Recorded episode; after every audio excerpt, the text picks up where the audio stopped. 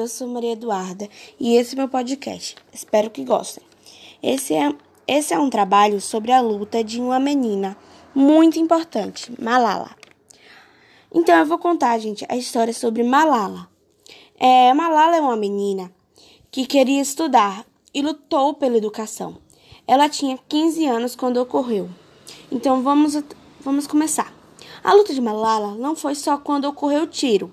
A luta dela ocorreu muito, muito tempo antes. Desde pequena, ela nasceu lá no Paquistão. Quando tem uma menina, uma filha, não é comemorado. O pai de Malala fez questão de quando ela nascesse, é, comemorasse. O pai dela acreditava que ela teria liberdade e ser reconhecida como uma filha e ser tratada igualmente como os filhos. Então, o pai de Malala tinha também dois meninos e a Malala. Então, ele queria que a filha dele seria tratada igual os meninos também. Que ia ser, o nascimento dela seria comemorado igual dos dois meninos. Desde pequena, ela gosta muito de estudar e aprender, e sempre no destaque no aprendizado. Malala também começou a discursar sobre a educação para as outras meninas.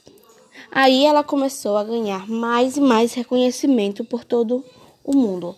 Aos 11 anos, ela já estava escrevendo no seu blog sua história de vida, mas ela não botava o nome por causa do perigo e o medo do Talibã descobrir. Por causa do Talibã, foi tomando várias regras, sem maquiagem, sem acessório, sem cortar o cabelo, sem cortar barba e etc.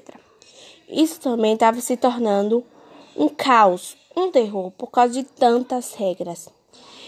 E se desobedecesse ou infligisse as regras, seria morto, seria espancado em praça pública ou realmente eram mortos na praça. Re ou para quem infligisse a regra teria me tinha medo, porque era um alerta para as pessoas terem medo de infligir, infligir as regras. As meninas que iam ou conseguiam ir à escola agora começaram a ter esses direitos tirados. Então, eu vou falar agora sobre o atentado. Vou contar do atentado de Malala. É, ela estava indo para a escola. Na volta do colégio, o ônibus dela cercado por dois homens do Talibã. E ela tá é, perguntaram quem era Malala. Ninguém falou ou apontou, mas só pelos olhares eles conseguiram identificar. Ela levou um tiro e quase morreu. Já tentaram silenciar ela nos, nos blogs, no blog. E, e não tentaram matar ela porque ela estava indo para a escola, mas sim porque ela estava fazendo discursos. E através das, das palavras dela no discurso, que o, o Ocidente queria dominar.